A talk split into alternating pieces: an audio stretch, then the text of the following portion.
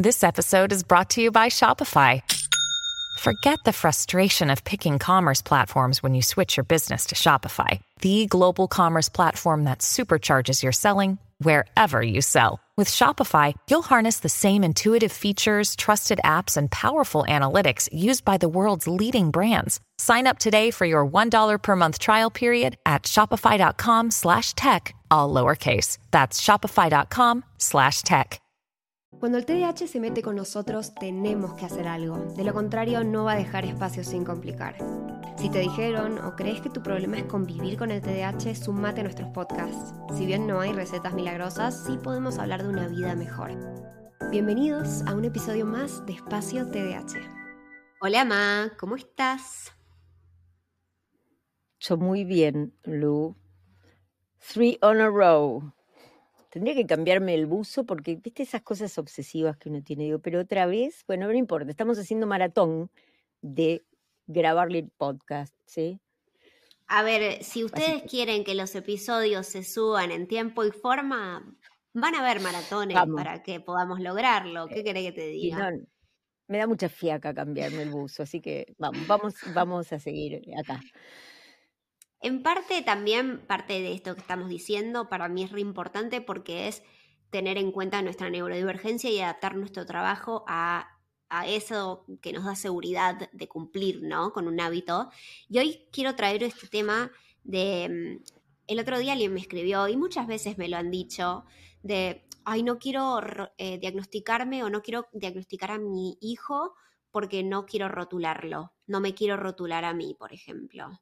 Y creo que es un temazo para hablar, em, porque a, muchos les pasa, ¿no? Hay los diagnósticos, no sé qué. ¿Qué opinas?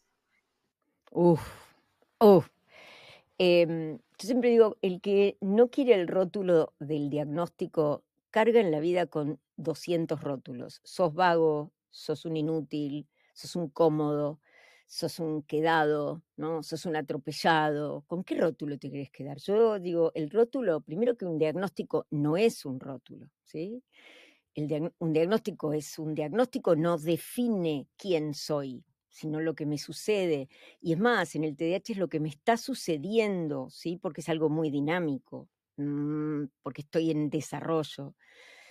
Pero sí, cargar con la disfunción sin saber que no es nuestra responsabilidad es un gran alivio. Entonces yo consideraría que si sos papá y muchos papás, y esto lo voy a decir con toda la amorosidad que eh, genera e implica hablarle a los papás, eh, he visto muchos papás que es porque no quieren tener un hijo con un diagnóstico o un hijo que vaya a un psiquiatra, ¿no? O sea, es por ellos, es por la vergüenza, es por lo que va a decir el padre o la madre, decir el abuelo, o familias enteras que dicen, déjate de pavadas, esto de, ¿no? Esto de la psicología, esto de la psiquiatría, esto de las medicaciones.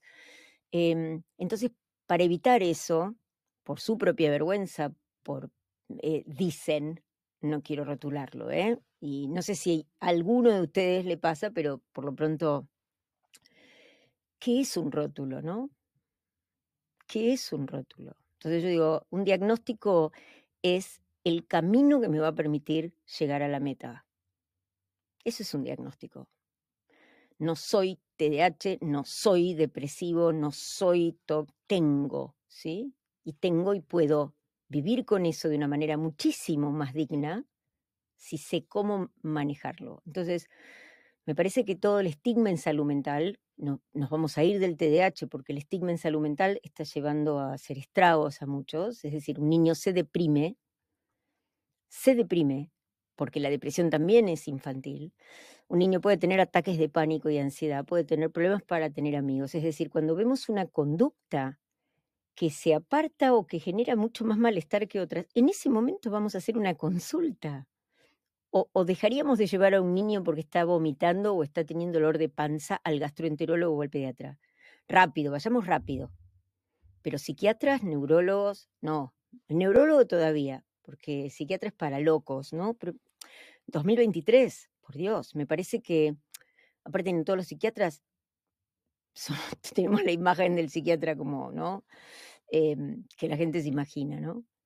Me parece que es súper importante que demos esa oportunidad de contar a otro qué nos pasa y si eso genera que nos pregunten cosas y arribar a un diagnóstico, abrámonos, porque esa es la posibilidad de salir adelante, no el final del camino, justamente es el inicio del camino. Tengo muchas cosas para decir y quiero hacer uno, dos y tres y enumerar, pero me da miedo que mi memoria de trabajo no me acompañe, así que lo voy a intentar y vamos a intentarlo todos juntos. Número uno, creo que el tema del diagnóstico como un rótulo eh, es... El lenguaje genera realidad, ¿no? Una de las cosas que aprendemos en coaching. Yo creo que está completamente en tu poder cómo vos vas a manejar ese rótulo. Estoy haciendo comillas para los que no me ven, ¿sí? ¿Cómo manejás eso?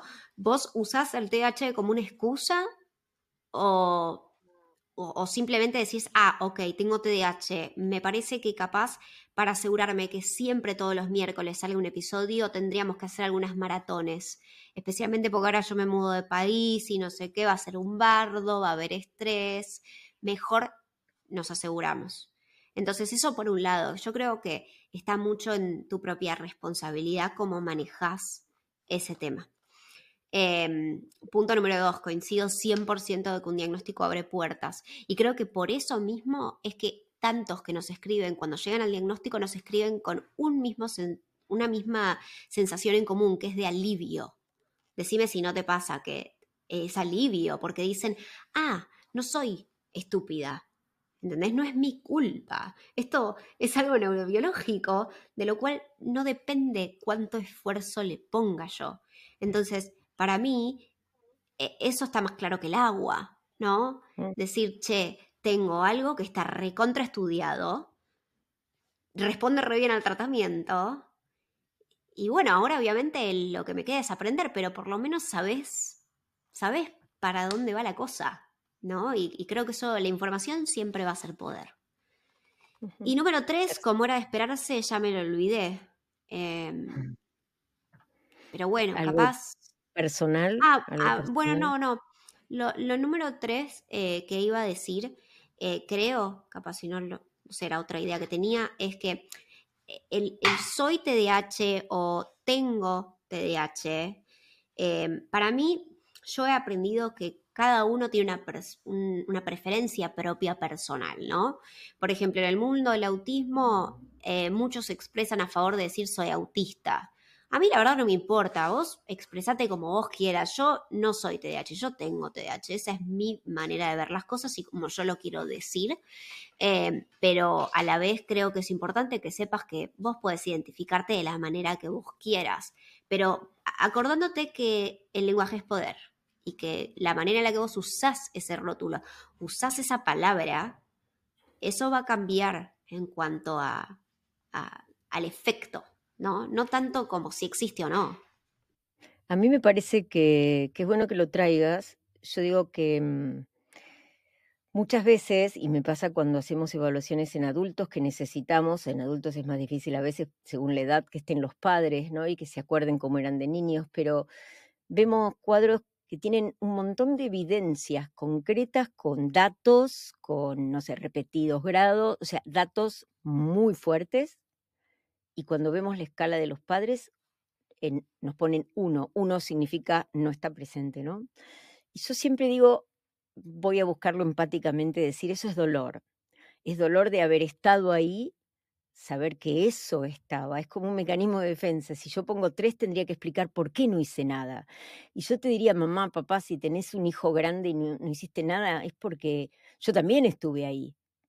A mí Juli me tocó la puerta a los 18 años y me dijo, mamá, yo tengo esto. Claro, no era como Andy, un hiperactivo y, le iba bien en el colegio, claro, pero el punto es, eh, no se trata de nosotros, se trata de la vida, del bienestar. Entonces, vamos a tener que aprender como padres a aceptar que tampoco habla de nosotros el diagnóstico, ¿no? No es un tema nuestro, es lo que nosotros podemos hacer a través de esa información.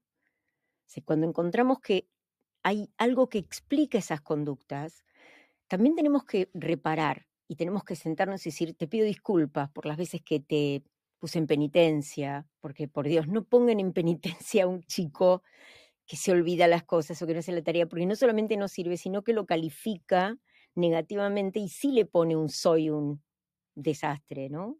El amor es incondicional y lo que tenemos que hacer es buscar la consecuencia.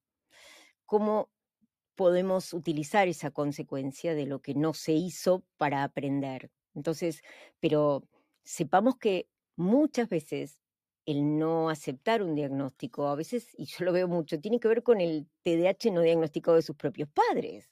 Si yo tengo que aceptar que mi hijo tiene TDAH a los 25, tengo que mirarme y los hijos dicen, yo no sé si tengo TDAH, pero mi viejo o mi vieja tiene todas las fichas.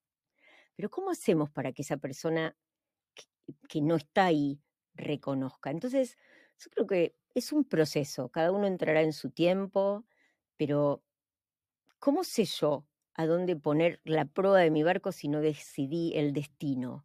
No es lo mismo ir en vela, a vela a Montevideo que a Punta del Este, que a Carmelo, porque según el viento voy a tener que poner la vela de proa más filada, menos, ¿no? Entonces yo digo, ¿qué pasa con esto? Es el mapa el diagnóstico, no es el final del camino. Entonces, de hecho, tampoco nos quedemos, si ustedes quieren, con una sola opinión. No se puede hacer un diagnóstico con una visita, ¿eh? no se puede hacer un diagnóstico con una con checklist de siete ítems. No, no se hace un diagnóstico en Internet. Eso, es, eso no es correcto. Entonces tenemos que valorar un montón de cosas, pero no es para rotular, al revés, es para liberar. El diagnóstico es liberador, Lu. Esta es la sensación que vos recibís y que yo lo vivo hace 30 años. Sí, sí. Y te digo, te lo digo inclusive porque yo no, no puedo hablar mucho de mi diagnóstico de TDAH porque fue hace mucho tiempo. Entonces yo no recuerdo tanto de lo que pasó ahí, pero lo que yo te puedo decir de mi último diagnóstico psiquiátrico, que fue el del TOC, que fue, de hecho, en realidad un, otra vez me lo diagnosticaron porque ya lo tenía desde los seis, pero fue un abrazo. Primero, obviamente, estuve en negación. Yo estaba tipo, no, no, no, no, no tengo, no sé qué. Por un mes estaba negada. Pero después, cuando pasó el tiempo, me di cuenta que de golpe esas cosas que a mí me daba tanto miedo contar, como, no sé, ver un cuchillo y decir yo soy capaz de lastimar a alguien, o ver un balcón y decir yo me puedo tirar, y, llegar al punto de, me acuerdo mi primer ataque de pánico, decir, a mí me tienen que poner un chaleco de fuerza y llevarme porque yo me sentía completamente loca. Y mm, cuando recibí el diagnóstico me dijeron, che, esto es re normal en el TOC. Y tranqui, que no vas a hacer nada, o sea, son solo pensamientos intrusivos. Fue como que alguien me diera un abrazo y me dijera, está todo bien, no te preocupes. Y eso fue hermoso para mí, porque yo la pasé mal en silencio por tres meses, o sea, tres meses de no decirle a nadie. Y digo, wow, qué, mm, qué liviana que me sentí después de saberlo. Por eso creo que si tomamos este ejemplo tuyo o el ejemplo de tantos que se guardan esas, esas explicaciones, eso que le sucede por miedo, em, llevemos el cerebro al mismo plano, no está igual que el estómago, porque el cerebro dirige al estómago, te cuento, que es el jefe total, pero el cerebro también tiene problemas, ¿sí? Em, entonces, ¿por qué diríamos que vamos a negar que una persona tiene bronquitis, claro, pero tenemos una placa, ¿no? O que tiene neumonía, ah, claro, tenemos esto. A ver, la salud mental existe, es necesario que lo podamos registrar y la gran mayoría hoy son diagnósticos clínicos, no subjetivos, no etiquetamos pacientes con, con ese rótulo para poder, generar ingresos, ¿eh? por favor. Eh, una persona que encuentra su camino sale muy rápido adelante, mucho más rápido de lo que nadie piensa, porque mucho hay que hacerlo eh, carne y cambiar uno, no es ni una pastilla, ni un diagnóstico, ni un terapeuta, solo, ¿sí? Somos nosotros con todas esas herramientas que tenemos que hacernos cargo, pero eh, el rótulo es la etiqueta del silencio, vivir en secreto el sufrimiento porque es algo que está relacionado con la salud mental, ya sea porque una persona tiene insomnio, ya sea porque no puede parar de comer y siente compulsión, o no puede parar de pensar. Creo que es súper importante que nos amiguemos con que la salud mental nos abarca a todos. ¿eh? todos tenemos que trabajar nuestra salud mental y los problemas de salud mental hay que diagnosticarlos y diagnosticarlos en nuestro contexto, no en cualquier contexto, ¿sí? Creo que es súper importante registrar esto a los papás que tienen miedo. La información empodera, la información ayuda a que tomemos buenas decisiones, como dice Lu todo el tiempo. Em, y en todo caso, cuando tenemos un diagnóstico, celebramos el saber por dónde hay que empezar y qué hay que hacer. Es a partir de ahí que empezamos a, a sanar. Total, totalmente. Bueno, hasta acá el episodio de hoy. Espero que les haya gustado, espero que les haya servido. Cuéntenos eh, qué onda, qué experiencias han tenido con esto. Como saben, nos pueden contar y compartir a través de redes sociales en arroba espacioth o a nuestro mail espacioth.gmail.com. Y nos vemos en el próximo. Chao, Ma. Chao, Lu.